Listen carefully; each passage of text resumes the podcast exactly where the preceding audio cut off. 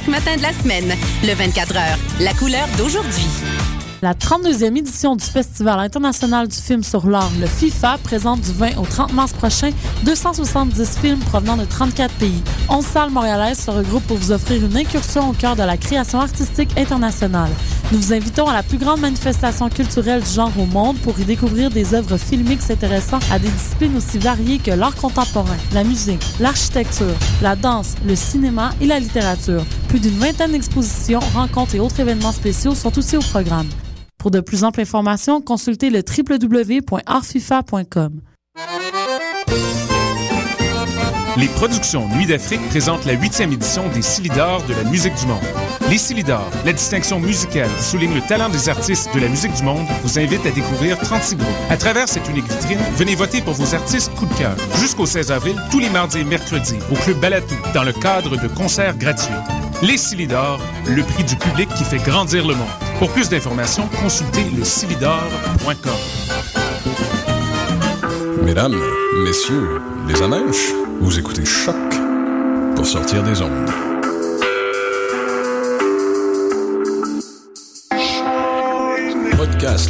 Musique, découverte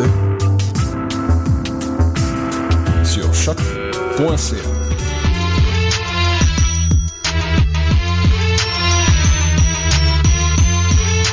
Soccer sans frontières, l'alternative.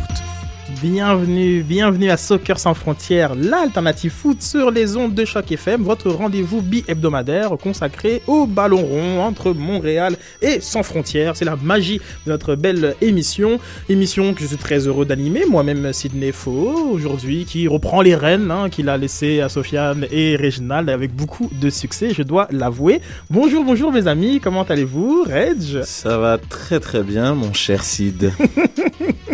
Et Sofiane, comment ça va Ça va la team, ça va. Sofiane qu'on connaît de Montreal Soccer et d'Afrocanife.com. Je connais pas. Julien, Julien depuis Paris, qui s'est remis du décalage horaire dont il a souffert en nous appelant deux fois à 19h01. Mais non vous êtes où les gars? Vous êtes où? Mamie Mamie Comment ça va Julien? Ah, ça va bien, quel plaisir de vous retrouver. Ça y est, c'est bon, j'ai tout, j'ai tout réglé, toutes mes sont, euh, sont bien, c'est bon, il n'y a pas de souci. Super, et après je pense que chez de l'autre côté ça rechange dans bientôt, hein. donc euh, reste au courant Oui. euh, en regardant les, euh, les- les nouvelles, ok Utilise Google, mon gars. Utilise Google. Et une excellente et euh, plaisante surprise. euh, on, on reçoit, on a vraiment l'honneur de recevoir euh, Mathias Van Alst du podcast Coup Franc. Et ben oui, alors euh, comme euh, surprise, surprise, euh, les auditeurs vont complètement paniquer. Comment la voix de Sidney et la voix de Mathias dans un même podcast Je ne comprends pas. Bonjour Mathias Salut à tous. c'est vraiment très plaisir. Alors que euh, euh, Coup franc, euh, pour ceux qui ne le connaissent pas, c'est le podcast euh, francophone officiel de la MLS, un podcast que Mathias anime avec euh, Frédéric Lord, que nous avons reçu euh, pour la centième, et Olivier Tremblay, que nous saluons. Salut Oli. On a reçu aussi. Et on- oui, on a reçu euh, Oli. dans- Juste avant le match euh, des playoffs contre Houston. Exactement, c'est vrai, c'est vrai. Donc on dit bonjour euh, au, jeune papa. on, C'est vrai. On espère qu'il nous, qu'il nous écoute quelque part euh, entre deux biberons.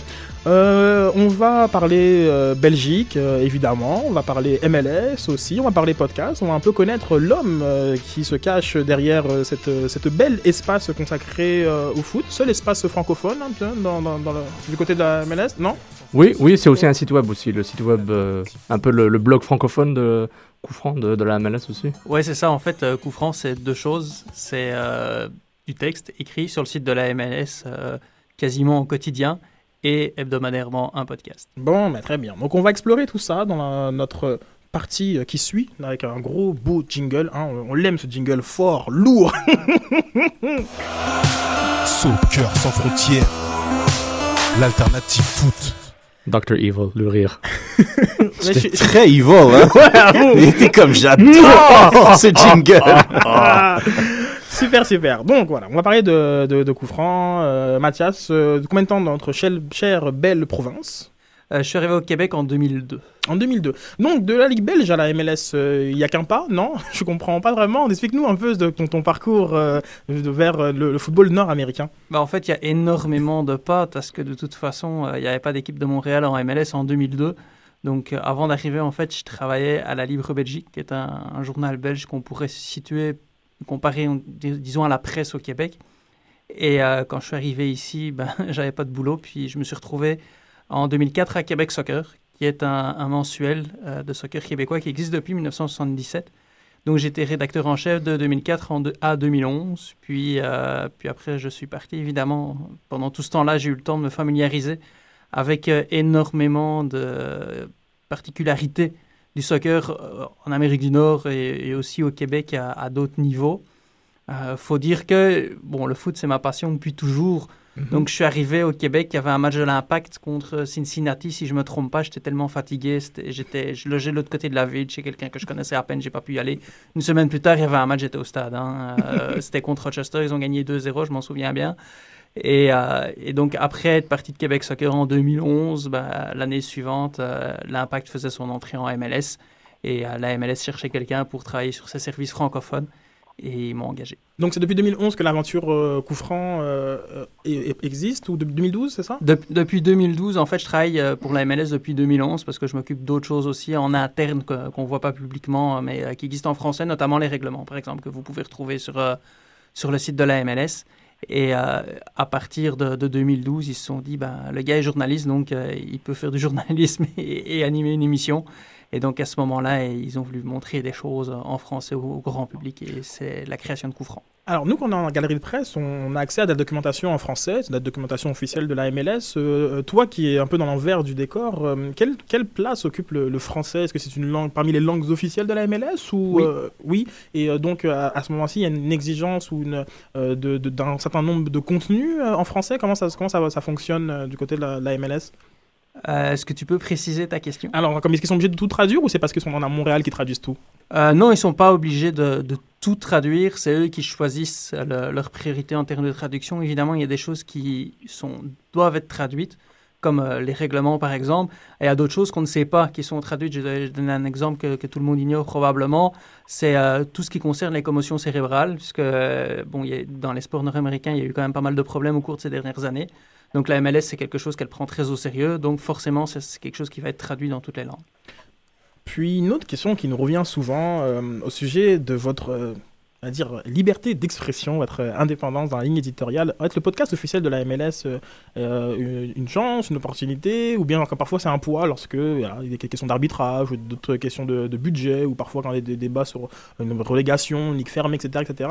Euh, comment tu, tu le ressens comme euh, d'être euh, ben voilà, le- la, voix officielle euh, euh, francophone de, de la MLS Ben, il y a un truc extraordinaire euh, du côté de la MLS. Il y a d'autres championnats qui le font, il y en a d'autres qui ne le font pas. Mais tout leur site, toute leur communication, c'est très journalistique. Ça n'a rien à voir avec être porte-parole. Comme on peut, par exemple, parfois le voir sur le, site de certains clubs où la communication, la communication est très lissée. Du côté de la MLS, il y a des débats, il y a des polémiques. Même sur le site, il y a certains sujets qu'on nous demande de ne pas aborder. Mais j'y ai jamais été confronté parce que c'est vraiment des trucs extrêmement précis et euh, disons que c'est des sujets qui, par exemple, pourraient faire perdre euh, son poste à quelqu'un. C'est vraiment euh, là, faut, faut, faut pas aller là-dedans. Mais autrement, non, on, on peut parler de tout. Et, et je me suis jamais fait dire à propos d'un article ou, ou d'un autre, non, non, non, tu peux pas, même si c'est polémique. De toute façon, c'est quelque chose que genre, comme je ressens à l'écoute, on, on sent une certaine euh, euh, liberté euh, et qui euh, et donc bah, comme j'aime ça que tu me le, me le, me le confirmes. Tes meilleurs souvenirs d'antenne, ce serait qu'est-ce que ce serait par exemple? Qu'est-ce que tu peux nous partager? À coup franc ou en général? Oui, à coup franc, à, à Soccer sans frontières, ça fait juste 8 minutes, mais genre, comme j'imagine qu'il y en aura des, des beaux qui arrivent. Bonne question. Je pense que justement, c'est cet aspect de et, euh, et quand, quand on n'est pas d'accord et, euh, et, et qu'on discute et, et qu'on ouvre l'esprit, puis quand il y a des gens qui après euh, ré- réagissent et viennent nous dire Ah ben oui, tiens, j'avais pas vu telle ou telle chose comme ça.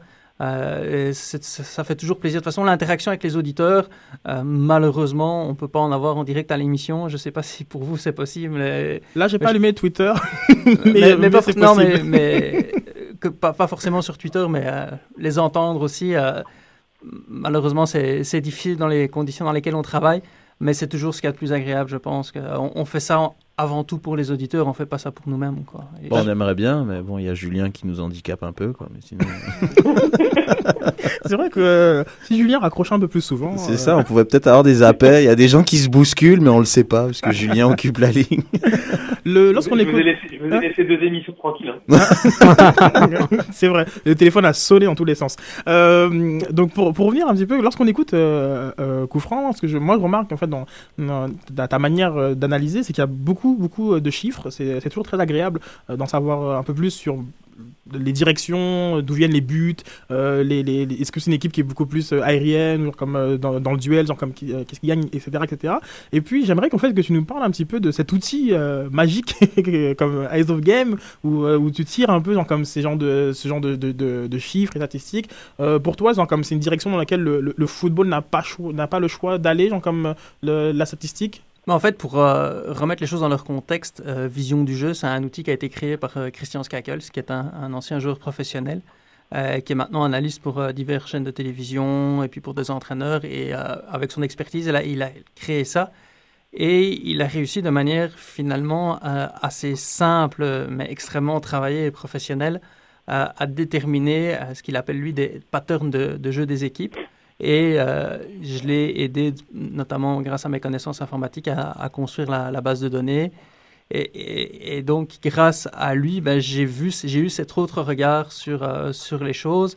Et, euh, et grâce aux données qu'il me fournit, c'est clair que je peux voir certaines choses. Et c'est assez extraordinaire. L'année dernière, pendant les playoffs de MLS, j'essayais sur Twitter de deviner comment les équipes allaient marquer. Et euh, je dirais que euh, trois fois sur quatre, euh, je pouvais deviner comment un but allait être marqué dans, dans un match, ce qui, ce qui est quand même assez fabuleux. Donc Christian a fait un, travail extraordinaire qui, je pense, est, est sous-utilisé parce que une fois qu'on on connaît son équipe, on connaît son adversaire comme ça, euh, ben, c'est un, atout, c'est quelque chose sur lequel il faut passer beaucoup moins de temps et donc on peut se consacrer à, améliorer d'autres points. J'aurais bien aimé retrouver ton, ton, tweet de, la finale parce que c'était euh, où tu avais prédit que Aurélien Collin c'était soit un carton rouge qu'il aurait pu avoir ou soit le but gagnant. Et c'était vraiment intéressant euh, comme euh, cette, cette intuition que, que tu as eue parce que finalement c'est ça qui, qui, s'est passé. Euh, donc euh, j'aime beaucoup euh, cette approche. Finalement, il y a un peu de déterminisme. hein. Ça fait penser un peu, euh, Sofiane, tu sais, quand on avait reçu euh, Geoffroy Garretier. Oui, c'est très euh, au niveau de la euh, tout ce qui est tangible au niveau des stats, au niveau des stats de situation. Euh, euh, ils aiment ça aux États-Unis, c'était aussi ils appellent ça situational stats, où vraiment genre notamment celle sur Colin, je trouve ça vraiment intéressant et à Cana- de Canal En fait, c'est son dada, quoi. C'est par rapport à ça. Puis la fameuse stat que j'adore tout le temps c'est sur la Coupe du Monde, le nombre de gagnants en Coupe du Monde, a juste euh, 8. six ou sept, ouais. Il y a 8, 8, Oui, c'est- nations qui ont gagné la Coupe du Monde, seulement Excusez-moi, 5 l'Uruguay. on l'a- répété juste une fois. Donc des stats au niveau situation qui te font dire, bah, au fait, euh, sur, sur une compétition qui a, qui a quasiment 100 ans, on se dit qu'il n'y a pas beaucoup de, gagnants. Et par rapport à des stats comme celle de Ryan Collin, c'était très intéressant. Mais ce- celle de euh, Vision du jeu, euh, je les apprécie particulièrement euh, car c'est va, te donner des tendances en termes de style de, jeu. puis je trouve que c'est une approche encore plus particulière que simplement une comptabilisation de la possession ou bien du nombre de tirs, etc. Comme où y a, on, sent voilà une une omniprésence dans, dans le football d'aujourd'hui, mais vision du jeu, comme voilà, comme c'est pour le point publicité, va un peu plus loin euh, et euh, je trouve ça intéressant. Après, il faut savoir les lire. hein. C'est toujours ce que je dis. hein. Oui, parfois, tu as, des données, mais il faut apprendre à, les lire. Oui, évidemment, il faut savoir les lire. Et puis, justement, c'est quand euh, il y a trop de données individuelles. Mais t'en fais quoi quand tu reçois euh, 85 pages de données sur le nombre de passes qu'a fait un joueur euh, à droite, à gauche, dans les coins, euh, combien de kilomètres il a couru? Bah, à un moment donné, tu ne sais plus quoi faire avec ça, donc ça ne te sert plus à rien. Donc, ce qu'il faut, c'est aller à l'essentiel. Et justement, ça, c'est ce que Christian a réussi à trouver. Et euh, c'est extrêmement efficace. Alors, on va être honnête, l'idée euh, l'idée euh, qui, a, qui a mené à, ta venue ici, ben, c'était qu'on parlait, on parlait de ce- cette équipe, hein, cette équipe un peu Factor X, Factor X un, peu épouvantail de la, de la Coupe du Monde, c'est la Belgique. Et on s'est dit, ce serait cool d'avoir Mathias en- avec nous dans, les studios pour nous en parler. Je vais, la- je vais laisser la parole à, Julien qui justement avait quelques questions sur les Diables Rouges. Oui, c'est ça exactement, Mathias. C'est que nous, en tout cas à Soccer sans frontières, on est d'accord pour se dire que l'équipe de Belgique, ben, c'est vraiment l'équipe, euh, comme il a dit, Facteur X. Et euh, est-ce que toi, tu sais quelles sont les ambitions vraiment des, Diables Rouges euh, en 2014 Est-ce qu'ils préparent plus 2016 avec l'Euro ou ils veulent faire un gros coup en 2014 Mais je pense que le, le style de l'entraîneur Marc Wilmot, c'est de ne pas voir trop loin, pas dans le genre qu'il est à penser à court terme, non, non, mais pas avoir des ambitions démesurées Donc lui, on prend match par match et on prend compétition après compétition. Donc pour le moment, l'objectif c'est 2014. Après, on verra après parce qu'il y a de nouveau d'autres jeunes comme euh, Yanouzaï par exemple ou Ferreira Carrasco qui poussent Mhm. derrière. Donc maintenant, on est concentré sur cette génération. Très bien. Et je rebondis donc, donc sur, sur euh, le fait que tu as dit Wilmot. Est-ce que tu t'expliques euh, cette qualité-là de cette génération grâce à comme ça un, un entraîneur emblématique qui a réussi à inculquer euh, une nouvelle vision du, du, du jeu? Ou c'est vraiment ça se passe en amont et nous on voit pas mais il y a quand même de la formation euh, j'ai envie de dire à la, à la belge qui commence à émerger. Comment t'as- comment tu t'expliques en fait cette génération dorée qui Bah, naît comme ça tout d'un coup? Je vais pas dire que c'est un concours de circonstances, mais il y a beaucoup d'éléments qui se sont mis ensemble pour qu'il y ait euh, cette génération. Là, je- il, y a, il y a eu un certain travail qui a été fait euh, dans, dans la formation, mais il n'y a pas forcément non plus de, de style de formation à la belge, parce qu'il y a beaucoup de joueurs qui sont partis euh, et qui ont terminé leur formation à l'étranger. On peut penser à Eden Hazard qui était en France, Jan Vertonghen qui était à l'Ajax. Euh, ils sont quand même assez nombreux dans, dans ce cas-là.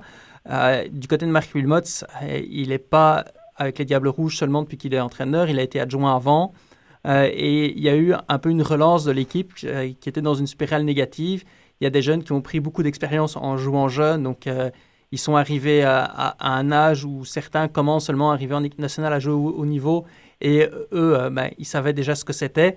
Il y a Dick Advocat qui a un petit peu relancé l'équipe sportivement. Il y a Georges Lekens qui, euh, lui, a fait peut-être un peu de bêtises sportives, mais du côté de la communication et du regard qu'il y avait autour de l'équipe par rapport euh, ben, des supporters, ça c'est redevenu positif. Du côté des médias, c'est re- redevenu positif aussi. Euh, L'Union belge a engagé une agence de communication qui fait un travail extraordinairement magnifique, qui lance euh, toujours des défis des diables et il y a une communion avec les supporters aussi de ce côté-là. Donc tout s'est mis ensemble, que ce soit sur le terrain ou en dehors, pour euh, rendre cette équipe excitante en Belgique. D'accord. Et ma dernière question, en fait, euh, c'est c'est pareil, je rebondis sur ce que tu dis par rapport aux, aux grands joueurs là, qui, ont, qui ont été parfaire leur formation donc, dans différents championnats. Est-ce que pour toi, donc, le championnat belge est, est, est condamné à être, entre guillemets, un championnat de seconde zone, comme peut l'être, par exemple, le championnat portugais, qui, voilà, va, va faire naître des, des joyaux et pour, pour, si tu veux, essayer de survivre, en fait, les, les grandes équipes vont devoir les vendre à l'étranger et euh, les laisser parfaire, en fait, leur, leur formation et, et se séparer de ces joyaux-là. Est-ce que c'est vraiment le, euh, ce à quoi est condamné le, le championnat belge, d'après toi? Bah, si c'est pour être un championnat de seconde zone avec euh, un club qui va en finale de Coupe d'Europe de temps en temps, comme le font les Portugais, moi, je veux bien être un championnat de seconde zone. Mais ici, c'est un championnat de seconde zone comme le championnat hollandais qui, voilà, donc, comme qui voit ses, ses beaux jours dans les années 80-70. euh, Comme est-ce que c'est quelque chose sur lequel tu signerais ou je n'imagine pas euh, À quoi tu aurais l'antidote euh, de cette situation pour le Bah, championnat belge? dis- Disons que le problème, c'est que les dirigeants du foot belge dans les clubs se, se tirent la bourre assez régulièrement. Euh, ils essayent d'inventer, de réinventer la formule du championnat. Je ne sais pas si vous savez qu'il y a des playoffs en Belgique, mais alors Oui. c'est un système Oui, super compliqué euh, avec euh, une partie des équipes qui, euh, qui jouent le titre et avec les points divisés par deux. Les autres, ils recommencent tous à zéro pour peut-être une place en Coupe Mm. d'Europe pour jouer contre une des équipes moins bien classées de celle en haut. Et puis celle pour euh, la relégation, c'est encore une autre formule. Mais, et le- La re- relégation, il y en a que deux, c'est ça? Il y a que deux équipes, c'est un match aller-retour en fait. ça Ouais, ou non, pas c'est même pas un match aller-retour, c'est euh, cinq matchs et puis euh, on compte les points et l'équipe qui était la mieux classée à la fin de la phase classique du championnat part avec trois points d'avance. D'accord. Ah ouais, ouais, ouais, c'est En fait, c'est la malaise, c'est bien, quoi. Mais, Hein? mais, mais non, mais en avec, fait, avec les règles magiques, pas mal, quoi. ouais, non, mais tu parles des règles magiques, mais on parle des playoffs. Puis euh, ce qui est très intéressant là-dedans, c'est que quand les playoffs ont été instaurés, ça va faire à peu près cinq ans, euh, les dirigeants des grands clubs ont dit ouais, on va jouer plus souvent les uns contre les autres, donc on va s'améliorer. Euh, résultat, ben, en Coupe d'Europe, finalement, c'est pas vraiment mieux. Euh, les meilleures années en Coupe d'Europe ces derniers temps, c'était au début des playoffs quand il n'y avait pas encore eu le temps d'avoir la- eu l'amélioration. Et les clubs plus petits qui ont joué les playoffs, le- l'exemple qui me vient directement en tête, c'est Saint-Tron qui était en playoff le- la première année. Donc eux, ben, ils étaient aussi censés s'améliorer et puis r- se rapprocher des grands. Ben, eux, ils sont en deuxième division maintenant. Donc je pense que euh, les playoffs, ça, ça, ça sert à rien. Puis euh, je suis pas un grand Mais fan des celui playoffs. qui gagne le championnat, et celui qui gagne le, enfin, le, titre, c'est celui qui gagne le championnat ou les playoffs? Ah, c'est celui qui gagne les playoffs. Mais c'est un autre championnat. Donc, le, le système pour des, des championnats où il n'y a pas beaucoup d'équipes, comme la, la D2, par exemple, la nord-américaine, la NASL, ça pourrait assez bien marcher. Parce que Mhm. finalement, on refait un mini championnat à la fin avec les, avec les meilleurs. Et c'est quand même plus juste que de faire un système de coupe où euh, si tu tombes contre l'équipe qui a les qualités qui ne te conviennent pas, ben, tu peux perdre alors que tu battrais tous Mhm. les autres. Euh, donc, euh, c'est quand même plus juste, mais quand on voit en pratique, est-ce que ça fonctionne, est-ce que ça améliore le championnat ben, Pour le moment, la preuve que non. Ah, intéressant, intéressant. Une, euh, Une dernière question avant de revenir dans notre jardin de, de la, de la MLS Moi, je veux juste poser, une- moi, je veux juste poser une dernière question à, à Mathias. Est-ce que pour toi, euh, parce que là, c'est un débat hein, qui, euh, qui commence à, à animer un peu la planète foot, est-ce que pour toi, Hazard a le potentiel euh, ballon d'or? Et bon, ça, je pense que tout le monde peut dire oui ou non, mais en tout cas, est-ce que tu le vois l'avoir dans les, dans les deux, trois prochaines années? Est-ce que pour toi, il, fait partie là des cinq plus grands joueurs de la planète à l'heure actuelle? Bah, le Ballon d'Or, faut voir un petit peu comment il est décerné aussi. C'est les entraîneurs et les capitaines des équipes nationales qui votent. Donc, il faut avoir une Mhm. visibilité internationale euh, et avec son club Chose qu'il peut avoir, et avec son équipe avoir. nationale. Donc, il va, mais il va falloir que ça commence par là, je pense. Euh, euh, il faudrait que bon, Chelsea a de la visibilité, mais c'est pas le seul héros de Chelsea comme on a euh, Messi et et Cristiano Ronaldo. On a parfois l'impression, même si c'est pas vrai, qu'ils portent leurs équipes à, à eux tout seuls. Bah, quand même, Mourinho a quand même fait en sorte de faire son système de jeu pour hasard et pour qu'il lui a donné les clés du, du, du camion, entre guillemets, comme on dit, tout de suite, là, dès, dès, dès sa deuxième année, il lui a quand même dit c'est toi qui porteras le jeu de, de, de l'équipe, quoi. C'est quand même. euh, Ouais, mais c'est moins visible dans, dans les stats, quoi. Tu sais, le, le type des îles Samoa, mais il va voir que euh, Messi a marqué autant de buts, Ronaldo a marqué autant de buts. Est-ce qu'il va avoir Mm. vu euh, Eden Hazard jouer souvent? Et euh, vu qu'il porte le jeu de l'équipe, ou alors est-ce qu'il va plus se fier à certaines autres stats à Chelsea? Ben, je, je sais pas. Là, je remets plus en question le, le ballon d'or que le talent d'Hazard. Ah, on en a parlé des gens des Samoa qui votaient euh, à cette émission. C'est c'est assez sympathique, Mathias. mais, euh, mais si le, le système du ballon d'or revenait un petit peu comme, euh, comme avant, quand c'était juste France Football qui l'organisait, je dirais oui, il a le potentiel pour l'avoir à ce moment-là. D'accord. Good, good, good, good, good. Euh, Sofiane, est-ce que je te mets un petit euh, jingle supporter de Montréal pour que tu puisses nous enchaîner avec cette, euh, cette deuxième défaite euh, On n'a pas une chanson de Stromae hein Hein la, la, la fête, oui, qui est devenue, qui va peut-être être, voilà. Ah non, Il- pas peut-être, sûr. C'est sûr, c'est officiel. C'est officiel. Ah, ça, ça fait partie de l'agence de communication là, qui fait Ce son... sera le hymne de, des de- Red Devils. de- des Diables Rouges, euh, un peu comme. euh, c'était quoi? C'était euh, I Will Survive en Gloria 98 Gaynor. Oh, Ah, C'était la France. Ouais, Hein? C'était la France. Ça t'évoque des beaux souvenirs, euh, Julien? Ah, ok, oui. J'ai envie d'aller sur les Champs-Élysées, là, d'ailleurs. Ben, n'y va- n'y va pas, reste avec nous. Donc, on, euh, on va écouter un petit peu les Ultras et on va passer justement à cette défaite euh, crève-cœur contre Houston.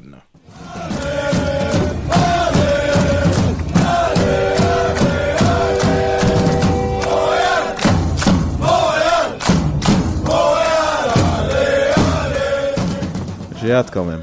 Tiens, immédiatement, on vous rappelle ben, l'impact de, de de retour en ville après son, euh, son, petit pas, son petit voyage au Texas. Il revient bredouille, 0 points. Une fiche de 0, victoire, 2 défaites. Et son, dernière défaite était une défaite de 1-0 contre le Houston Dynamo, son, euh, son rival euh, symbolique pour le moment, euh, l'équipe qui euh, l'équipe que l'impact dé- déteste le plus depuis la, débandade des playoffs l'an dernier. Donc on vous rappelle un but euh, à la 40e minute de jeu de Will Bruin, le tueur en Syrie, pour une déviation pas malchanceuse, mais dégueulasse au fait. Même pas, c'est vraiment un but pourri que Bruin a marqué à la 40e minute sur une déflexion, sur une déviation d'E- d'Eric Miller qui essaie de bloquer la frappe. Et c'est pas mal ça le match. Alors, je n'ai pas, pas besoin d'analyser les, les faits de jeu tout de suite. Euh, on va, bah, en fait, je vais, on, va- on commence par les trop Poutine, Sydney. Euh, oui, on peut commencer avec, avec les trous de Poutine, Saputo d'or euh, si tu veux. Euh, Donne-moi quelques secondes, je vais vous retrouver les plus croustillants qui, euh, qui ont, euh, qui ont alimenté notre feed à la fin euh, du match. Euh, D'ailleurs, je me suis rendu compte que euh, je le fais pas assez en anglais, tiens, et que notre, notre following anglais ne suit pas nécessairement, mais bon. Gordon Saputo.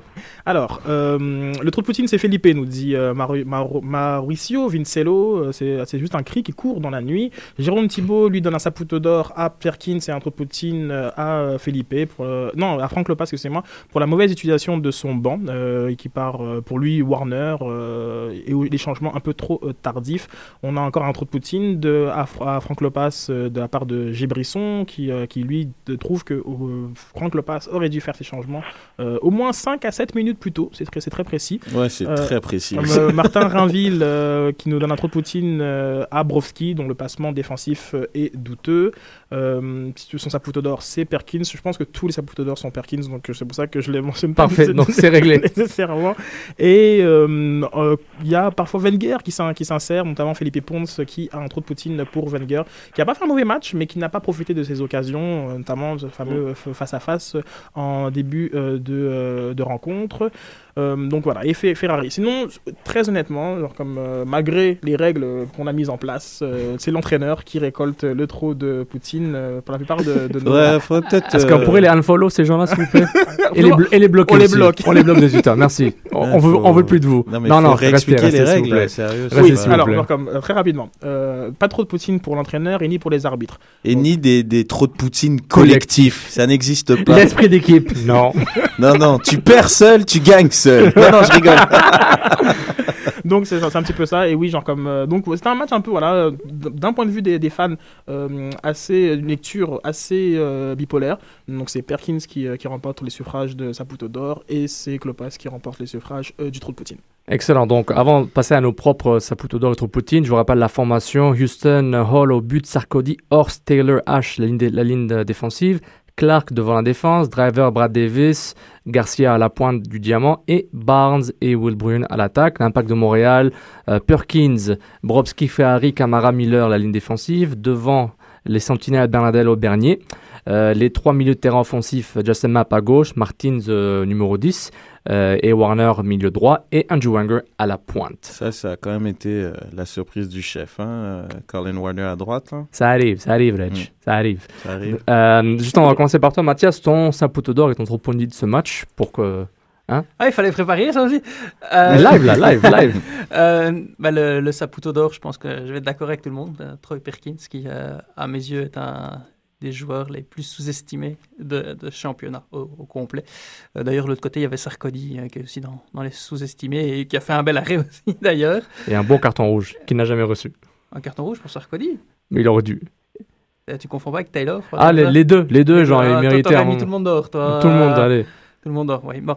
Et euh, le, le trop de Poutine, j'avoue ne, ne pas y avoir pensé. Je trouve que Broski n'a pas été n'a pas été extraordinaire, mais il y en a pas un qui s'est démarqué euh, par, euh, par sa nullité euh, générale sur l'ensemble du match. Reg? Pareil, Perkins pour le Saputo d'or.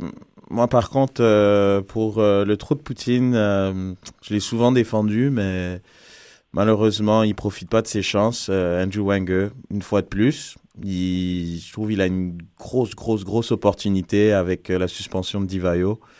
Il peut profiter pour mettre des buts.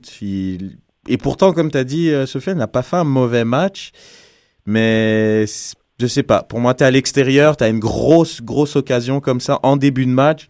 Je pense que ça peut changer totalement la dynamique du match. Et puis, euh, voilà. Donc, il n'a pas su mettre ses occasions. Donc, euh, Andrew Wenger. Julio? Oui, moi aussi, le, le Saputo d'or, donc sans surprise pour Perkins, qui, euh, bah, qui confirme en fait et qui fait le même début de saison que l'an dernier, donc ça c'est plutôt satisfaisant. Et par contre, le, le, le, le trop de Poutine, c'est pas qu'il a été nul, mais c'est qu'il c'est n'a pas été à son niveau, qu'il n'a pas apporté. Pour moi, c'est Philippe. Hésité avec Ferrari, mais je le donne quand même à Philippe parce que parce que j'attends plus de ce joueur-là, parce que je suis euh, je suis sûr de son potentiel et ça m'énerve quand euh, quand je le vois pas euh, s'exprimer à sa juste valeur. Donc euh, rien que pour ça, je lui mets un un trop de Poutine. Parfait. Moi, personnellement, je pense Perkins par défaut pour le Saputo d'or. Si j'aurais choisi un joueur de champ, je me donnerais ça à Bernardello peut-être. Et mon, euh, mon trou de Poutine euh, va aller à Philippe, un peu partout, mais sans vraiment savoir ce qu'il fait. Euh, mais il y a quand même, en tout cas, son rôle est un peu spécifique. On l'a pas la semaine dernière. On va justement commencer le débat avec ça, avec la formation de l'impact de Montréal.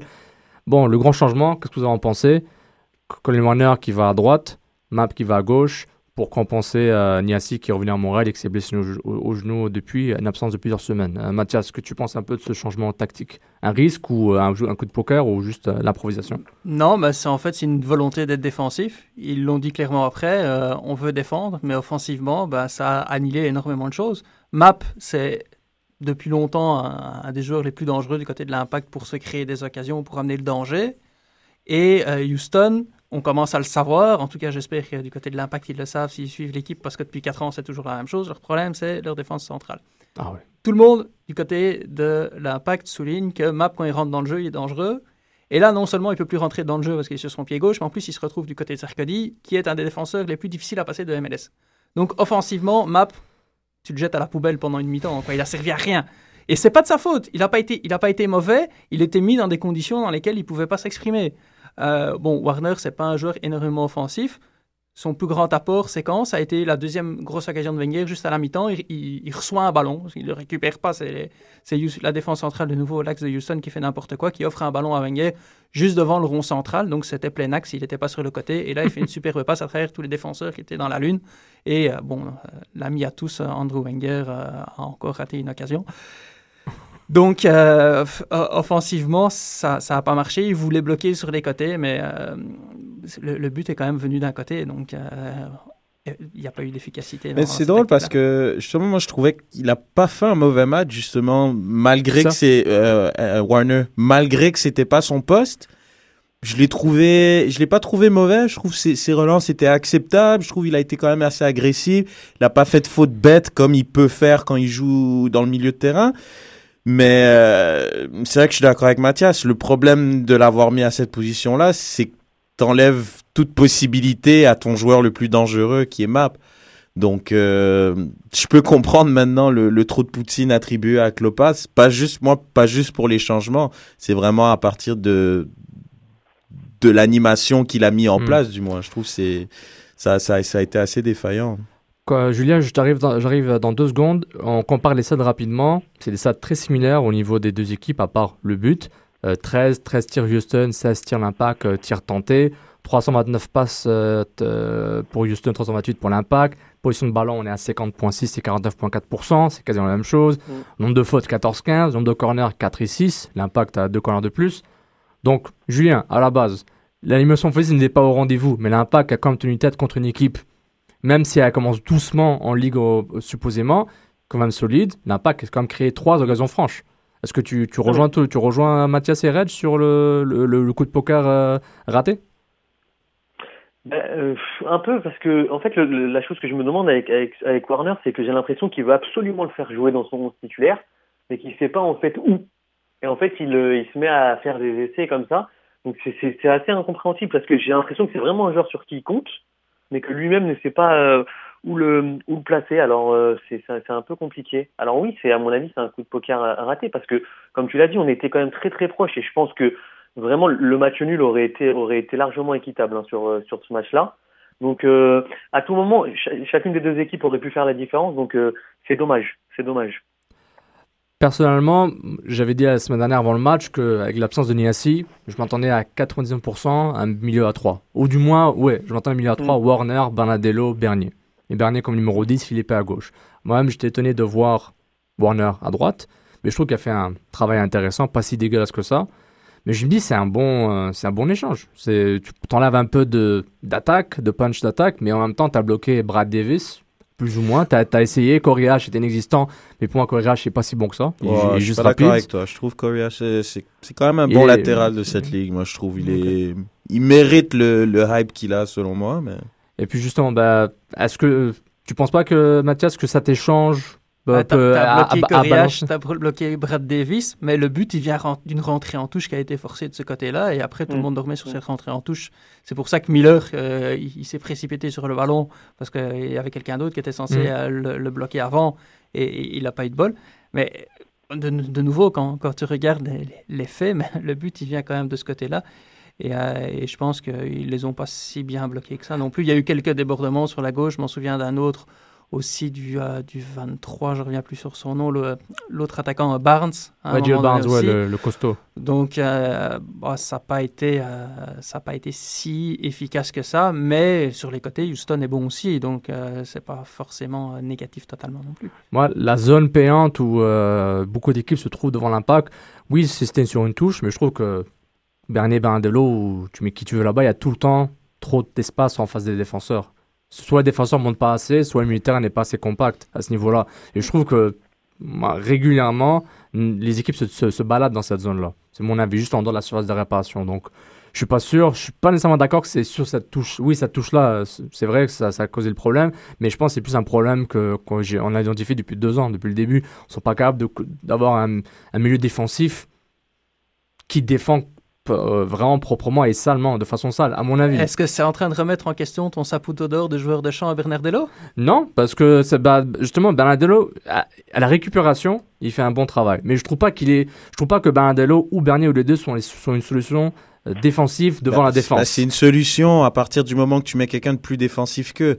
C'est deux joueurs de ballon. Ça sert à rien de mettre ces deux-là à la récupération seuls. Et devant ces deux joueurs-là, tu mets un joueur comme Felipe qui est aucunement capable de défendre. Mm. Donc, à partir du moment que tu mets un joueur comme Warner, déjà, c'est un peu plus intéressant.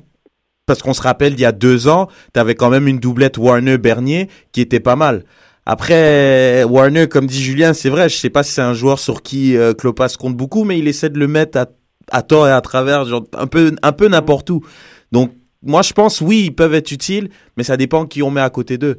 Puis, je voulais rebondir aussi sur le fait, je pense, c'est- c'était un bon coup de poker parce qu'il joue à l'extérieur contre Houston. Il venait quand même de gagner 4-0 contre New England. Donc, je pense qu'ils étaient quand même sur une bonne dynamique. Mais quand tu joues comme ça, tu joues en contre. Quand tu, tu, tu te prépares à défendre, tu mets des ailiers, tu mets des joueurs défensifs sur les ailes. faut que tu profites de tes contres. Je veux dire, quand tu as des contres, comme on a eu en début de match, je veux dire, faut les mettre au fond. S'ils les mettent pas au fond, évidemment, l'impact se met dans, dans le trouble parce qu'ils n'ont pas assez de joueurs, je trouve, capables de créer pour pouvoir faire une action intéressante quand ils vont vers l'avant. C'est vraiment, je pense, que sur les comptes qui pouvaient espérer faire quelque chose et ils n'ont pas su le faire quand ils ont eu le peu d'occasions qu'ils ont eu. Quoi. Et en- plus, pour, Mais- euh, pour rajouter à ça, c'est que les contres, regarde les matchs précédents de l'Impact contre Houston, c'était qui les, les hommes forts des contres? Bon, Divayo n'est pas là, euh, Felipe et Map. Ouais. Et Map, de nouveau, sur les comptes, tu te l'annihiles et puis tu te le remets à la bonne position au moment où l'équipe ne doit plus contrer parce qu'elle est menée au score. Ils ont quand même trois occasions franches de marquer l'impact. Trois. Mm. C'est. Pour un match de foot, c'est assez. Ouais, non, mais je suis pas d'accord avec toi parce que tu me disais, euh, hors ronde, tu me disais, c'est pas, c'est- pas du hockey. Genre, C'est tu me the dis, record, man. Ce qui passe hors ronde, ça n'existe pas. J'ai jamais rien dit, moi. Bref, tu, me dis, ils ont eu trois occasions, c'est beaucoup, c'est pas du hockey. Ouais, c'est pas du hockey, justement. Je suis, Prouve-moi non, je suis plus ou moins d'accord parce que je trouve quand même, ils, avaient la capacité, comme, comme dit Mathias, je trouve leur défense est quand même assez faible. Leurs latéraux, ils montent beaucoup. Il y avait la place pour exploiter. Puis ils et trois, ouais, mais trois occasions, je trouve c'est pas assez justement. Ils auraient pu en avoir beaucoup plus. Moi, je trouve après c'est c'est c'est un avis, mais ils auraient vraiment pu plus exploiter cette faiblesse défensive Mhm. et le fait qu'un joueur comme H, il monte tout le temps. Mais si tu mets un joueur comme Warner sur le côté de H, ben il va pas le mettre en difficulté H parce que Warner c'est pas un joueur offensif. Il va rien t'apporter sur le côté. Julien? Non, non, c'est sûr. Et en plus, je, je voudrais rebondir là-dessus parce que, en tout cas, moi, de, de ce que j'ai vu, je trouve qu'on a eu plus d'actions franches contre Dallas quand on perd 2-1. On a vraiment, euh, euh, là, j'ai vraiment vu des actions franches. Là, pour le coup, là où je suis d'accord avec toi, Sofiane, c'est que c'est- des situations dangereuses. Mais en termes d'actions franches, moi, je vois celle devant le but, là, sur le corner, quand, quand Ferrari et Warner euh, se, se, Wenger, se loupent ouais. un peu, et Wenger se loupe un peu, je veux dire. Mais à part ça, ou à la, à la limite la frappe de, de map, mais ça n'a pas été des actions ultra franches. Tu vois ce que je veux dire? Genre des, des actions où on se dit, ah ouais, là, c'est sûr que c'était but ou rien. Ouais, bon, là, un contrat de Wenger, bon, il a eu pas de chance, le, le ballon a mal rebondi devant lui, il aurait dû la C'est frapper. incroyable, il, ce il- pas de il- chance, il, il- il aurait dû, il aurait dû la frapper plus tôt. Moi, j'ai revu, j'ai vu le, le truc 15 fois, je me dis, il aurait dû le lober plus tôt, mais il s'est dit, est-ce qu'il laisse le rebond, et le rebond était mauvais en tout cas. Mathias, tu penses, tu penses que Wenger est vraiment malchanceux ou juste, il est pas bon du tout, quoi? Mais c'est drôle, on peut parler de la chance et de la malchance. Il y a, on dit souvent que les, les bons ou ceux qui ont, sont en confiance ont de la chance. Regarde Brune, il a un quart d'occasion, c'est but. C'est ça. Wenger, il a des occasions grosses comme des maisons, il marque pas. Donc à un moment donné, c'est cuit pour lui. Genre, euh, Mais je- je- là, j'ai j'ai fait dire quelque chose que je disais souvent dans, dans Coup l'année passée. Wenger, c'est pas forcément un mauvais joueur, mais à Montréal, le, le style de jeu ne correspond peut-être pas aux, aux qualités qu'il a pour, euh, pour bien s'exprimer. Donc peut-être qu'il faudrait qu'à un moment donné, il ait sa chance ailleurs avec un autre entraîneur, un autre style, et euh, ça pourrait peut-être l'aider à faire décoller sa carrière en MLS. Ouais, ben. Non, et puis, et puis, Vas-y, Julien. Et puis quand même, on voit, je rebondis juste, hein, mais on voit qu'il y a quand même deux équipes euh, diamétralement opposées dans la, dans la dynamique. Hein. Sur Houston, tout roule, ils sont en confiance, ils viennent d'exploser New England 4 à 0. Euh, il y a de la promptitude. On voit à un moment donné Garcia là sur, sur la touche, la remise en jeu en deuxième mi-temps, contrôle de la poitrine, enchaînement reprise de volée. Ça se pose pas de questions. Alors qu'on sent qu'à l'impact, euh, en phase offensive, ben, on n'est pas encore libéré et on ne on fait pas les bons gestes quand il faut. On met pas le plat du le plat du pied fort quand il faut le mettre ou le ou le coup de pied quand, quand il faut le faire. Donc euh, c'était vraiment là deux styles vraiment opposés et ça a été ça a été flagrant. J'ai trouvé cette équipe de Houston presque facile, en tout cas sûre de son fait, à, à d'une équipe de l'Impact qui à chaque fois essayait de ramer un peu à chaque fois et voulait en faire trop en fait. Là, je trouve ça intéressant ce que Mathias a dit euh, par rapport à Wenger parce que Je veux dire, c'est, ça fait deux fois 90 minutes. Si, sur les deux matchs, on peut dire quoi Qu'il a eu 4, 5 occasions quand même assez franches. Il faut, faut essayer autre chose, justement. C'est, c'est pas Déjà- quand, quand, quand il va avoir Divayo que, que bon, bah, ok, quand il va jouer euh, les, les 10 minutes qu'il va jouer, quand il va rentrer pour remplacer Divayo, qu'on va le mettre sur un côté. Donc, pourquoi ne pas l'essayer justement au prochain match? J'espère il va essayer quelque chose. Toi, ce ben, ben, Gonzalez qui rentre à la 85e, ça à quoi? Mm. C'est, quoi le changement? Je veux dire, pff, euh, Marles qui rentre à la Wallace 4... Ouais, je sais pas, Marles qui rentre euh, à la, à la 84e, je veux dire, c'est, des changements, je trouve, qui sont un peu bizarres. Peut-être essayer Wenger sur un côté à la place de Warner, ça aurait pu Voilà. être intéressant. Non, mais c'est vrai, le peu de fois qu'il a joué sur le côté l'année dernière contre Heredia, je trouve il a montré, comme dit Mathias, avec ses aptitudes, il a apporté quelque chose de différent, puis qui peut être utile à, à l'équipe de, de l'Impact, je trouve. Julien? Et là, pour le coup, c'est c'est- comme c'est un défenseur de métier, il me semble, pour le coup, bah là, on peut vraiment bloquer les couloirs, c'est-à-dire qu'il On les arrête de dire ça. Il les fera, quoi. Arrêtons Non, mais- de dire qu'il est défenseur de formation ou je sais pas. Non, mais c'est- ben oui. Non, mais au moins, non, mais ce que je veux te dire, c'est qu'au moins les efforts défensifs, il l'aura, c'est c'est inculqué quoi dans, dans sa tête. Non, ça, je suis il le d'accord. Tu vois. Donc, euh, je sais pas, on- pourquoi se priver d'un d'un d'un d'un joueur comme ça, vu qu'on a, vu que c'est no man's land sur le côté. euh, on, perd rien à, à mettre un, un, Wenger sur, sur le côté, hein, au jour d'aujourd'hui en tout cas. Justement, on parle des efforts défensifs. Moi, euh, je trouve l'impact de Montréal qui fait, euh, depuis deux matchs, qui fait un pressing intéressant, du moins qui n'existait pas sous Chalibom ou même sous Jesse Mars. Mathias, est-ce que est-ce que c'est une des instructions Klopas de faire un pressing plus soutenu? Pas nécessairement sur tout le match, mais est-ce que c'est déjà une bonne nouvelle ou c'est juste moi qui, qui, qui vois quelque chose de nouveau puis j'ai l'impression que, que ça n'a jamais existé avant? Est-ce que est-ce que c'est réellement efficace? Euh, C'est la question que je me pose parce qu'ils ont il y a quand même eu quelques matchs de préparation et le match à Dallas où ils ont encaissé trois buts. Euh, bon là à Houston ça a été mieux, mais bon Houston n'a pas fait un gros pressing sur l'impact non plus. Euh, bon en, en première mi-temps c'était efficace, puis en deuxième mi-temps à, Houston il le disait clairement, nous on a fermé la porte puis euh, c'était fini, c'était un zéro, on voulait conserver le résultat. Donc c'est quelque chose qui va demander à, à être confirmé, mais c'est quelque chose qui demande aussi beaucoup de temps de travail. Donc c'est normal que ce soit pas efficace dès les toutes premières semaines de la saison. Mais est-ce qu'il n'y a pas une, euh, une sorte de. je sais pas, une synergie, une continuité? C'est la troisième année. Ces joueurs se connaissent par cœur. Il y a peut-être un cœur de 12, 13 joueurs qui se connaissent très bien, même plus. Red, je, je me dirige vers toi. Est-ce que vraiment euh, que a l'équ- a l'équipe en main pour pouvoir la, la ramener au prochain niveau avec des recrutements peut-être plus tard C'est parce que moi je vois un, un effort coordonné beaucoup plus. Non, je suis d'accord avec toi, organisé, euh, mais j'aimerais, quand même voir un peu plus la patte Klopas. J'ai quand même l'impression que c'est une continuité de de ce qu'on avait l'année dernière. Je trouve un peu. Mm. Je, quand quand Marsh est parti, euh, Chalibom est venu en, en tant qu'ancien latéral. Il avait dit que le jeu allait vraiment passer sur les ailes, euh, que que ça allait être un jeu- euh, que les latéraux allaient être très très influents dans le jeu. On l'a pas vu. Après, Klopas, il va apporter un peu cette rigueur défensive, un pressing haut.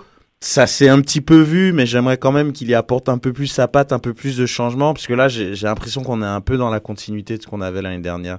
Et c'est pas de bon augure, parce qu'il n'y a plus l'effet surprise que l'impact avait l'année dernière. Justement, le, le voyage qu'ils ont fait la- l'année dernière, Portland-Seattle, je trouve c'est des victoires gagnées avec les corones, comme on dit. Et c'est allé, je trouve, ils sont, il y avait l'effet surprise, il y avait évidemment du talent individuel, des exploits individuels. Mais je trouve il y avait quand même un effet surprise qu'il n'y a pas cette année. Donc, s'ils ne travaillent pas en équipe, je pense que ça va être une saison difficile pour eux. Euh, Mathias, j'ai une question euh, pour toi. Euh, Il faudrait combien de matchs pour pouvoir déceler un, un pattern dans, dans, dans le jeu et pour pouvoir étiqueter un petit peu le style Klopas avec l'impact de Montréal? Bah avec l'impact, parce que bon, le, le style Klopas, on peut, on peut voir ce qu'il a fait à Chicago euh, au cours des saisons précédentes. Je dirais qu'après euh, six matchs à peu près, on, on pourra quand même commencer à avoir quelque chose qui euh, déjà d'un peu fixé. Merci. Merci. Une petite Donc, question euh, comme ça. donc, euh, J'ai une, euh, je- si vous voulez, j'ai un petit tweet, tiens, comme euh, j'ai le micro, je le garde. On a Dimitri qui nous dit on ne sait même pas c'est quoi son poste euh, à lui, Warner. Alors pensez que c'est un maillon fort de IMFC, il faut être fou. Est-il fou, Klopas Bah, t'as le change lui ou Bon, Malas. bon, Donc, après, euh, fais ton Klopas, je choix, pense, je pense euh, c'est Julien qui a cru que c'était un élément fort de Klopas. Mais après, Oui, bah, euh, bah, Bah, c'est pas moi qui, c'est pas moi, c'est qu'il le prouve. Genre, il, il le place. euh, Bon, après, il a pas d'autres de options, comme dit Sofiane. Hein, en même temps, euh, Bah, bah, là, si tu veux tenter un coup de poker, tu nous mets Wenger sur le, sur le côté et tu nous lances un petit, Gonz- un petit Gonzalez. Boum, deuxième match de, de la saison. On voit un peu ce qu'il vaut. C'est comme ça. Que il faut, à un moment donné, quand t'as- quand t'es acculé, il faut, il faut chercher, il faut innover. Là, il a innové avec Warner sur le côté droit. ça a pas fonctionné. C'est ça. C'est relatif. Mais il y a quand même une chose qu'on a oublié, c'est que le retour de Divayo va quand même changer pas mal de choses, euh, notamment juste psychologiquement pour, pour l'équipe et pour les adversaires. C'est pas la même chose d'avoir euh, à marquer Divayo qu'un qu'un Wenger. Et l'animation offensive également euh, va changer, puisque Divayo ne va pas faire non plus 10 000 appels de, en profondeur. C'est quelqu'un qui va demander le ballon dans les pieds et euh, que les gens euh, tournent autour de lui. C'est pour ça qu'à mon avis, on va retrouver un, un Justin Map, un Justin Map encore plus percutant, parce qu'il va devoir, puisqu'il est, il va devoir lui faire les appels derrière, dans le dos de, de Divayo. Également, celui qui sera sur le côté gauche, pareil. Donc, euh, je pense que là, vraiment, ces deux premiers matchs, c'était un peu des, le match de début de saison qui, pour moi, ne compte pas vraiment beaucoup, quoi, pour le coup. J'aime le celui qui sera sur le côté gauche. Exactement. Le... J'aimerais, j'ai- j'espère qu'on va trouver. euh, Tu vois, map on sait, map à droite, Divayo devant. Et L'autre, l'autre pointe du trident, ben, c'est toujours une énigme. J'espère que Lopas va la trouver. hein. C'était. Vas-y, Pour, mais pour le moment, c'est Niassi. Puis, euh, Il a très bien fait. Il y a quasiment une Niassi dépendance. En combien de buts de l'impact il a été impliqué quand on compte ceux de la préparation Euh, Quasiment tous. Hein. Ouais. C'est vraiment. Merci Mathias, merci Mathias, parce que l'année l'année passée, on se moquait de moi, notamment Reg, hein, qui se moquait de moi sur, avec mon joueur Niassi. Merci Mathias, sympa. Donc justement, en, en parlant de Salaniassi, euh, son ancien club, son premier club au MLS, les Seattle Sounders, sont en ville euh, vendre- vendredi. Et le match est samedi, le match d'ouverture de l'Impact de Montréal contre les Seattle Sounders au Stade olympique. Quelque chose, que je, quelque chose que je ne saurais pas si je lis les, les médias, je vois les nouvelles, qu'il y a un match de l'Impact. Euh, match d'ouverture, euh, 25 000 billets vendus pour le moment. Un petit problème, le toit qui coule. Peut-être va-t-il couler y a un, un écumation de neige. Justement, Mathias, c'était à l'entraînement. Euh, Richard Legendre avait dit que s'il y a plus de 3 cm, il n'y a pas match euh, samedi. En fait, ce qui se passe, c'est que euh, il y a des règles, parce que le toit, pour ceux qui ne le savent pas, en dehors de Montréal surtout, s'est déchiré en 1999. Il y a eu une grosse chute, je suis sûr que la vidéo, on peut la trouver sur YouTube. Donc depuis lors, évidemment, euh, il y a des règles assez strictes. Et la toile qui compose le toit euh, ne correspond pas vraiment au devis qui a été euh, donné à ceux qui l'ont commandé. Donc après la déchirure, ils ont eu très peur et ils ont interdit tout événement lorsqu'il y avait accumulation de neige. Là, ça fait 15 Mais ans. pourquoi- Oui. Non, non, non, excuse-moi, vas-y, continue. Là, là, là, ça fait 15 ans et année après année, et forcément, bon, ils ont quand même des instruments pour, euh, pour mesurer euh, tout ce qui se passe sur ce C'est toit-là. professionnel tout ça. Et euh, ils, connaissent, ils connaissent mieux euh, la toile, donc ils ont déterminé qu'ils pouvaient, pouvaient laisser 3 cm de neige plutôt que 0. Donc ils ont décidé ça cette année. Donc euh, c'est déjà mieux que les autres années. Donc une décision va être prise vendredi après-midi pour euh, si le match va être samedi ou dimanche, en dépendant de, de Madame Météo, de Monsieur Météo. Maintenant, les Seattle Sounders, on n'a pas beaucoup de temps, mais il faut qu'on en parle quand même. Euh, Clint Dempsey, suspendu ou pas pour un, un coup au cojones d'un joueur de Toronto euh, euh, lors d'une défaite 2 à 1 au match de Toronto Henry, FC. hein. Au Donnell Henry, oui. Et puis justement, euh, Seattle, c'est une équipe qui fait 15 000 transferts par année, qui change la face de son équipe à chaque année, euh, qui garde un cœur intéressant, mais ils font beaucoup de mouvements. Moi, je demande à Mathias d'abord, est-ce qu'il y a une cohéren- cohérence au niveau de pour Seattle ou est-ce qu'il joue juste à football manager? Euh, non, je pense qu'il y a quand même une, une cohérence euh, assez généralement, sauf que depuis la Assez généralement. Assez généralement, sauf que l'arrivée de Dempsey l'année passée, je suis pas sûr que c'était cohérent. Et là, ça, ça a chamboulé énormément de choses et les résultats en fin de saison passée n'étaient pas très bons. Euh, c'est Johnson et Rosales qui ont payé la note euh, et maintenant ils ont été remplacés par Papa et Cooper, donc il faut le nouveau temps d'intégrer ces joueurs-là. Papa qui repasse je- bien à gauche à l'impact, hein, mais Ah, moi, je trouve que c'est une grosse perte. Honnêtement, euh, Eddie Johnson, l'avoir perdu, je trouve que c'est un joueur qui, qui beaucoup l'année dernière. Il n'était pas payé comme il aurait dû. Je pense que c'est une des bonnes raisons pourquoi il est parti. Et le remplacer par Cooper, euh, franchement, à part avoir un physique de rugbyman, Cooper, euh, il a rien cassé au Red Bull. C'est, moi, je pense pas que c'est un joueur qui apporte beaucoup. Je pense qu'ils ont vraiment perdu au change. Ils ont quand même un gars qui s'appelle Obafemi Martin. J'ai l'impression qu'il n'existe pas ce gars-là. Alors que en Afrique, on connaît très bien. Non, mais en- il existe, mais je trouve, tu, tu vois, je pense que c'était quand même une une bonne doublette d'avoir euh, Johnson et Martin. Oui. C'est quand même deux joueurs qui ont un profil très différent. Mais techniquement, Cooper, il, il a pas le niveau de Johnson, ça n'a rien à voir. Donc, je pense que ça va donner un peu plus de boulot à un joueur comme Mm. Martin. Est-ce que Lamar Nigel est capable de reproduire les, les mêmes performances une fois que maintenant qu'il est dans son club de cœur hein, Parce qu'on l'avait, il servait à rien, il est reparti, il- c'est un, c'est un nouveau joueur. Donc, euh, non, c'est, je trouve, c'est un peu bizarre comme, euh, comme, comme changement de, euh, de garde qu'ils ont fait un peu, je trouve. Oui, une nouvelle Euh, défense. Martin, Seattle. il arrive sur la fin de sa carrière, là, de toute façon. non? Aussi. Bon, on sait pas il y a quel âge, donc je peux 40 pas, j'ai pas de commentaire à dire sur son âge, mais non comment. mon avocat, mon avocat me dit de ne rien dire. Mais, euh, pour- mais moi je trouve que euh, Seattle qui a changé de défense totalement, c'est plus Hurtado, c'est maintenant Chad Marshall de Columbus, puis euh. Jalli Anibaba. Qui, Marshall peut-être il est blessé, il sera pas là, peut-être ou pas. Et moi je trouve que défensivement, je trouve que l'équipe est surestimée. Ils ont Alonso qui comble beaucoup de trous, mais la ligne défensive, je la trouve surestimée. Je trouve que elle n'est pas aussi mauvaise que Houston, pas aussi poreuse que Houston, mais je trouve que l'impact et d'autres équipes peuvent se permettre de, de, de trouver ces trous. Euh, Yedlin n'est pas mauvais quand même. euh. C'est un latéral, il a monté. Donc, euh, Ah, mais je t'écoute. défensivement, il est bon. Je t'écoute, je t'écoute, je t'écoute. Parce qu'il a, Euh, il a trois autres défenseurs. Ouais, c'est ça. Et puis Anibaba, il... si je me trompe pas, il joue pas vraiment là. depuis- Ouais, il il s'est blessé au début de la saison. Donc, ouais. euh, c'est ça aussi. Donc. Et puis il y a le jeune Remick qui remplace Gonzalez qui lui aussi euh, était blessé. Bon. Et Jimmy Traoré, c'est peut-être le gars Ouais, le, le- Traoré, le bah, c'est plus ça, fort. Donc finalement, ça n'a pas tellement changé. Si, si on a encore euh, Traoré, Gonzalez et euh, Yedlin, ça en ferait 3 sur 4 qui pourraient, euh, qui, qui pourraient être là l'année passée avec Alonso devant eux. C'est quand même une défense relativement, euh, relativement solide et efficace, Seattle, même si elle ne paye pas de mine.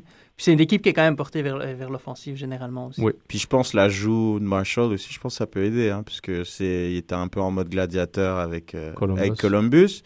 Là maintenant peut-être avec un, un, euh, dis Sami Traoré, avec un Jimmy, Jimmy. Traoré, pardon, euh, ça, ça peut être intéressant. Il aura déjà un peu moins de boulot, parce qu'à à Columbus il était vraiment seul. Donc là, euh, non, je suis pas d'accord avec toi. Ah, pour aller dans le point de, de, de Sofiane, euh, Seattle était la pire euh, défense qualifiée pour les playoffs, excepté l'impact de Montréal, qui trônait avec ses 49 buts pris. 42 buts pour Seattle l'a placé quand même euh, deuxième, euh, moins bonne défense euh, des équipes qualifiées pour les playoffs euh, l'an passé. Moi, moi, moi, moi, je pense que Alonso fait un énorme travail pour compenser beaucoup la faiblesse tactique. Ce que je reviens tout le temps, l'impact fait, fait de bonnes choses contre les- beaucoup d'équipes MLS parce que tactiquement, ces équipes-là sont très faibles. Vraiment, ils ont du mal à, à se placer. Houston, Wenger il avait été, été 10 mètres devant les défenseurs de Houston sur un contre un. J'ai jamais vu ça, ça n'existe pas, ça c'est c'est pas normal. Et je trouve que Seattle dépend beaucoup d'Alonso et de Brad Evans aussi. Et puis on va voir ce que ça va donner. Mais bon, un gars qui a pas reçu le texto, c'est euh, Jermaine Defoe, qui a juste marqué deux buts. Il a dit ben, Cette défense, moi je la connais pas, juste claqué deux buts. Grosse performance de Jermaine Defoe, euh, ex-Tottenham Hotspur. Euh, Mathias, Bah, il a- on, est- on il est a étonné des on- cadeaux aussi de faux. euh, franchement, les, les deux buts, c'est deux contre-attaques euh, entamées dans le, dans le mauvais camp. D'habitude, dans une contre-attaque, tu traverses la moitié du terrain. Là, ils se font prendre en compte dans leur propre camp. Quoi. franchement, Ah non, c'est- faut le faire. Le, but, le premier but, surtout, Osario qui récupère le ballon, je pense qu'on lui a dit bah, fais une passe, là, là, tout droit. Et la passe était bonne, je, lui- je lui donne quand il, fait, même. il fait un dribble, il se dégage Voilà. du gars, il fait passe du gauche. Franchement, c'était une belle passe. Il y avait 15 mètres entre et Marshall moi, et Traoré. je- et moi, je le donne quand même à, à comment il s'appelle, pardon, à Defoe. Pas évident, hein, quand même. Le, le- le premier but, je pense, le ballon lui vient un peu de la gauche, il, il se retourne un peu, a le temps de fixer le gardien, plat du pied, classique Defoe. Je trouve ça un très très beau but et je lui donne euh, mon crédit. Mais notre pari tient toujours, Sofiane. Il va pas zlataner cette ligue. Je te le dis tout de suite. Dare to Defoe, dare to Defoe, c'est ça que je dis. Moi, je suis avec Sofiane. Il va se tâtonner la ligue. Oh. Il va se la la ligue. Si physiquement il est là, Defoe va faire Ouais. mal, va faire mal, va faire Ouais. mal. Parce qu'il a montré euh, avec euh, même pas une précision complète, une petite course, puis euh, il a marqué deux buts. C'était simple et direct. Bon, fait euh, euh. Sid vient pas de dire que c'était une des pires défenses de la ligue. Faut arrêter là, ça va. On fait comme Ah, s'ils ont marqué. Non, mais eh, c'est c'est quand même une des pires défenses de la ligue. Mais c'est intéressant quand même, on se comporter euh, samedi ou, ou dimanche à Seattle. Euh, Est-ce qu'ils vont contre-attaquer Est-ce que l'impact va subir Parce qu'il y a quand même un, un milieu de terrain Ah, offensif non. intéressant de Seattle. Donc euh, je ne sais pas trop ce qui va, ce qui va arriver en ce moment-là. Petite question, euh, tour de table. Est-ce que c'est un must-win déjà pour l'impact, euh, ce troisième match, premier à domicile euh, qui suit euh, deux défaites Ou euh, non, une, même un point, un point ou une défaite euh, serait euh, quand même acceptable selon la teneur du jeu Parce que l'impact voit beaucoup de positifs dans les deux défaites euh, subies? Ah, c'est bien du positif, mais s'ils ont l'ambition de faire mieux que l'année passée au classement, il faudra commencer à prendre des points. Je suis d'accord. Je pense que c'est premier match à domicile. Positif, sympa, mais c'est quand même deux défaites en deux matchs. Donc, euh, bon, il faut, faut, faut, faut, faut gagner ce match-là. Premier à domicile en plus. donc. Julien Non, je suis d'accord. Il faut, il faudrait reprendre la marche en avant qu'on avait l'année dernière, à savoir que peu, peu d'équipes sont venues gagner euh, à Montréal, donc il faudrait que ça continue, quoi, qu'on fasse de, de ce stade un- une citadelle imprenable. Ré- rétablir la fameuse forteresse que Sofiane aimait bien qualifier. Je pense qu'il l'a inventé. J'ai pas, j'ai pas de droit je d'auteur. sais, mais tu parlais pas- souvent de forteresse, J'ai pas d'argent sur moi. Personne me paye pour me dire c'est dommage, c'est dommage, c'est un bon concept. Mais en tout Et- cas, en tout, en tout cas, en tout cas, le fait du, le, le fait de, de ce match-là, c'est qu'il faut savoir qu'en fait, on est bientôt le 20 mars et il peut neiger encore à Montréal. D'accord, ok. Très bien. Il faut dire ça à Seattle. Ou pas. Mais euh, moi, un consensus sur quoi sans frontières où l'impact doit euh, prendre au moins un point ou trois points à la maison. C'est pas un consensus, les- Sofiane. It's a free world. It's a- Non, c'est un consensus. Là, je, je décide par moi-même. Je me auto-dictaturise. et voilà, c'est l'impact doit avoir au moins un point euh, pour ce match-là. Ah, je pense que c'est le les, minimum. les, les, expéri- les, les expériences de- du Texas. Il faut retenir les leçons, les apprendre, les réapprendre et, et appliquer, euh, appliquer les bonnes leçons sur le, sur le terrain. Seattle, c'est une équipe qui réussit bien, l'Impact. hein. Il y a deux ans, premier match au Saputo, belle victoire. L'année passée, victoire là-bas. Exactement. Un but d'Arnaud l'année dernière euh, contre Seattle. Chicago. En plus, Mathias, Non. il aime bien les stades, donc euh, Ah ouais, c'était Arnaud. compliqué pour Ok. Montréal. Ah, c'est vrai, t'as raison. Donc, Premier euh, but euh, de la saison. Ils ont gagné 1-0. oui, contre Chicago. C'était pas contre Seattle. Non, je te parle contre Seattle à l'extérieur. Le premier match, c'était contre Ah, Seattle. l'an dernier, Ouais, ok. Arnaud, il me manque, les gars, sur le côté gauche. Il me Ah, manque. c'est ça, ouais. Super. Excellent. On a un petit tweet pour finir l'émission, je pense, avec Fred Couture qui euh, dit qu'il y a une suspension de deux matchs pour euh, Dempsey pour euh, son coup de- en dessous de la ceinture. Pas encore Euh, officiel. Est-ce assez, selon vous Et compare à Divayo ces trois matchs, bien évidemment. Personnellement, euh, honnêtement, est-ce que une- est-ce que c'est une théorie de la euh, théorie du complot? Ils veulent pas qu'il rate le match contre Portland qui, qui ferait le troisième match? Ah non, non. Mathias, euh, à toi la ligne éditoriale, quoi. Moi, euh, vu ma position à la MLS, Comment il lui a lancé ça Grenade, grenade Une excellente décision.